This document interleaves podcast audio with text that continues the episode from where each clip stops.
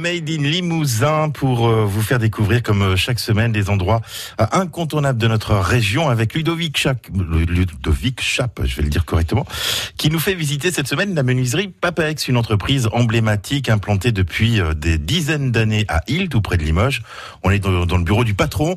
Il nous présente son parcours et l'histoire de cette menuiserie. Alain Guyonneau, vous êtes le responsable de l'entreprise Papex, donc une entreprise qui a plus de 60 ans.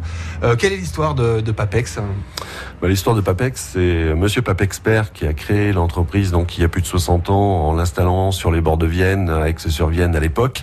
Et euh, l'entreprise a été déménagée ici au Madéland à Île.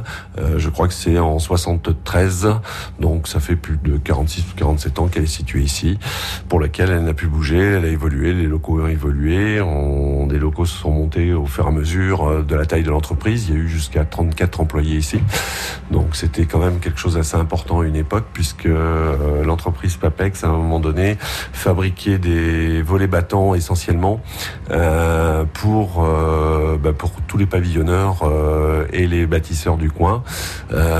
donc il y avait une grosse grosse activité puisque c'était dans les années où on a eu l'explosion des maisons individuelles. L'entreprise Papex, une entreprise familiale et vous vous avez racheté l'entreprise maintenant il y a 7 ou 8 ans mais vous faites pas partie de la famille Papex, hein, c'est bien ça? Non, moi je fais pas partie de la famille Papex donc j'ai racheté l'entreprise à Marc Papex, euh, qui était le fils de, forcément de son père, et euh, qui a exploité l'entreprise euh, pendant 40 ans, plus de 40 ans même.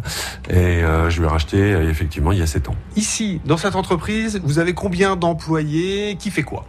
Donc il y a 7 personnes euh, dont une secrétaire, et euh, donc il y a six personnes, trois personnes à la fabrication, trois personnes à la pose. Comment vous êtes arrivé euh, à reprendre cette entreprise? Bien, ben, Moi j'avais été d'une formation gestion et commerciale, donc j'ai travaillé pendant très longtemps en tant que cadre dans le milieu de tout ce qui est chirurgie, notamment, ah, la, notamment la prothèse. Ben, il faut savoir que la chirurgie osseuse, finalement, ça se travaille comme le bois.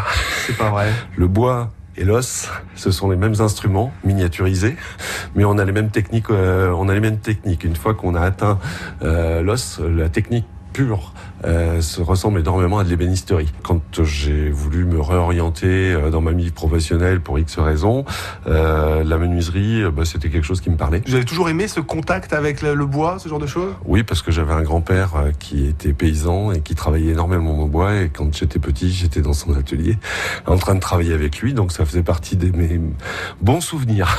Ah, l'image du grand-père qui travaille le bois et qui transmet sa passion à son petit-fils. Donc c'est ce qui vous est arrivé?